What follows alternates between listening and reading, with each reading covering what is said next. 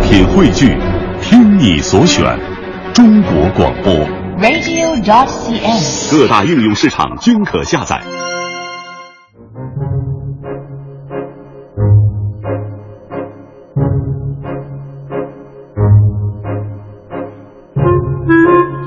哎，欢迎各位啊，来到这一时段的大明脱口秀，我是大明。这人生无常啊，要活在当下。有的时候呢，爱做一些白日梦，到头来无非是虚度时光。而且那次那些看似的美梦，未必就是真的幸福。今天脱口秀啊，我跟各位说几位皇帝。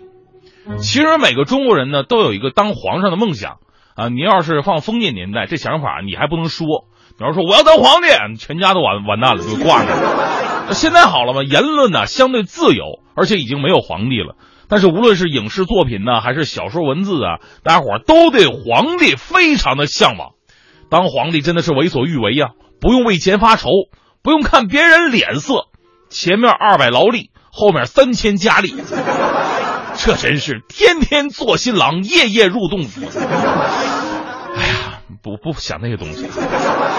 其实我记得我以前也幻想过，如果我当了皇上，哈哈哈哈哈，那真的是想干什么就干什么。炸酱面我一次放两份酱。羊肉串，我让人给我穿一米长的大签子。哎，不能光顾吃啊，不能忘不能忘记身边的人，对不对？正所谓一人得道，鸡犬升天呐，得照顾好旁边的鸡犬，我得照顾好我们欢欢啊，对不对？所以我发誓，如果有一天我当皇上了，我一定封黄欢为公主。哎呀。其实呢，我们这是对皇帝这个职业有所误解。前不久，咱们的脱口秀呢说到了世界上最看似美好，其实美好的八大职业，皇上呢排名第一位，不是被敌人弄死，就是被大臣弄死，其实这都能忍。最不能忍的是什么呀？被自己老婆弄死的，被自己孩子弄死的，被自己老娘弄死的。哎呀，这这真的是死不瞑目，你知道吗？但是。就我刚才说那些死法，还真的都不算什么，还有更让人无语的呢。接下来呀，国学大师大明就跟您说说，在中国历史上死的最憋屈的几位皇帝。哎，我并不是学历史的，但是我听说这史上死的最窝囊的是谁呢？是这个东晋的西东晋的孝武帝司马曜。哎，这老哥呢，跟很多的皇帝是一样啊。当时呢，在位期间沉迷于声色，天天搂着那帮妃子喝酒。有一次喝多了，跟他的宠妃张贵人俩人吵架。注意啊，是吵架，不是皇帝训斥妃子，是皇帝跟妃子你一言我一语对骂吵架。你有病啊？你有药啊？不是你，你说这老娘们确实被被宠坏了，都敢跟皇帝对骂。后来把司马同学给惹急了，甩出一句特别赌气的话：“我不理你了，我那么多妃子，我找别人去。”说完倒头呼呼大睡。在那儿还清醒的张贵人呢，开始琢磨了，说：“这老家伙不理我了，找别人去，那哪行啊？对不对？现在我还年轻美貌，你就不理我了，等将来我老了，哪有好日子过呀？”越想越气，于是怒从心头起，恶向胆边生。最后，张女士一咬牙，一狠心，招来几个宫女。搬了几床大被子，三下五除二，还把睡梦当中的司马同学给活活的捂死了。真是可怜纯真的司马同学，为了小两口拌嘴，就这么一句气话，结果牡丹花下死。再来说下一个，不记得谁问过我说什么叫傻缺儿？我说傻缺就是傻帽加缺心眼的意思。所以我觉得下面这位是历史上死的最傻缺的一位皇帝。这位啊，就是秦国的君王，啊，秦武王嬴荡，多好的名字！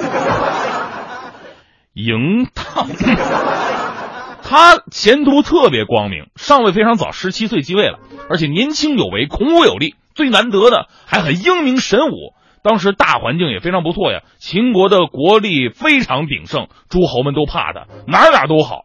唯一一点，就这人呐。稍微有那么点傻圈喜欢跟人家炫耀自己的武力，很有力气的样子。二十三岁那年，这个秦武王啊外出到了这个洛阳，想看看象征王权的九鼎。这九鼎是有来头的，九鼎啊是当年大禹王收取九州的贡金，各铸成一等鼎啊，又称为九龙神鼎。当年迁移之时啊，用了大量的人力物力，人呐、车呀、马呀、船呐，能用的都用了，这就跟九座铁山似的，谁都不知道它到底有多重。不是有句话吗？叫一言九鼎，就说明这话分量特别特别的重。可见这鼎啊，不是人类能拿得动的。那是秦武王啊，这个傻缺特质就发挥的淋漓尽致了，仗着自己天赋神力，非说自己能举起来。哎，你说那么一票，他这么一说，这票小弟啊。就不好说什么了。中国职场的规则就是，当领导特别想嘚瑟的时候，你一定要鼓励他好好嘚瑟，千万不能阻止他。结果这个秦武王啊，也算是不负众望，真的举起来了。嚯，台下大家伙一片叫好，好啊，有把子力气。不过问题是什么呢？哥们举是举起来了，他没扛住。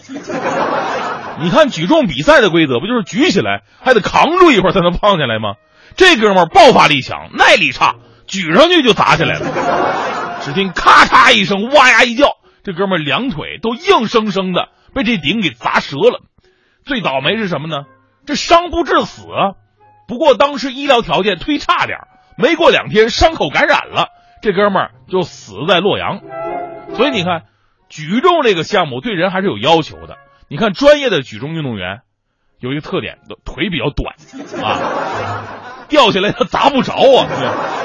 你要是把李敏镐叫来试试，立马给你砸断了哈！当然，我也不否认他砸断了也比我腿长。再说一个史上死的非常离奇的皇帝，呃，是春秋时期晋国的国君晋景公姬啊，这不是一种公鸡的名称。晋景公称谓姬是姓，这老哥啊是真正掌握生杀大权的一代国君，不过后来呢上了点年纪，有点老年病了。这个晋国的一位算命先生，大概是活腻歪了，呃，人家说算命吧，都说点好话，何况给这老大算命啊？但这哥们忒实在了，啊，算算命，跟国君说了，呀，你老啊是活不过今年吃新麦子的时候。这季老先生一听不痛快呀，啊，于是到了当年新麦子刚下来的时候，把算命的招来，捧着饭碗说：“你看，谁说朕吃不了新麦子呀？朕这就吃给你看。”不过你先得给朕死，谁叫你算的不准呢？哎，今儿把这个算命的推出去砍了。这季老头子这边刚端起碗要吃饭，结果突然觉得肚子不舒服，啊，跟左右说不成，朕得先去趟茅房。说着把碗放下来就出去了。左右啊，左等右等，这饭都凉了，老头还没回来，怎么回事呢？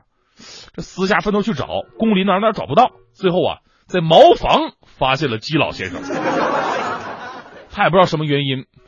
居然掉到粪坑里边，而且已经驾崩了。至于是被淹死的还是被熏死的，就无从考证了。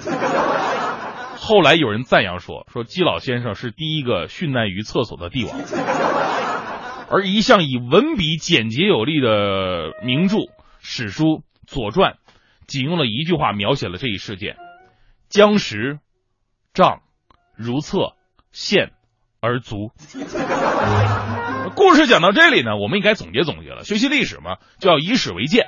我们在这些故事当中学到了点什么道理呢？呃，我以为啊，有以下几点，我们今后一定要借鉴借鉴。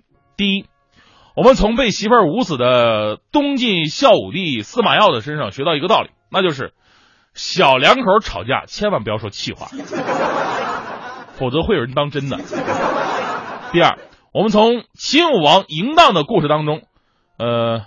不，这准确准确当说是事故当中啊，明白了一个道理：举重是一项危险运动，没有从事过专业训练，千万别尝试。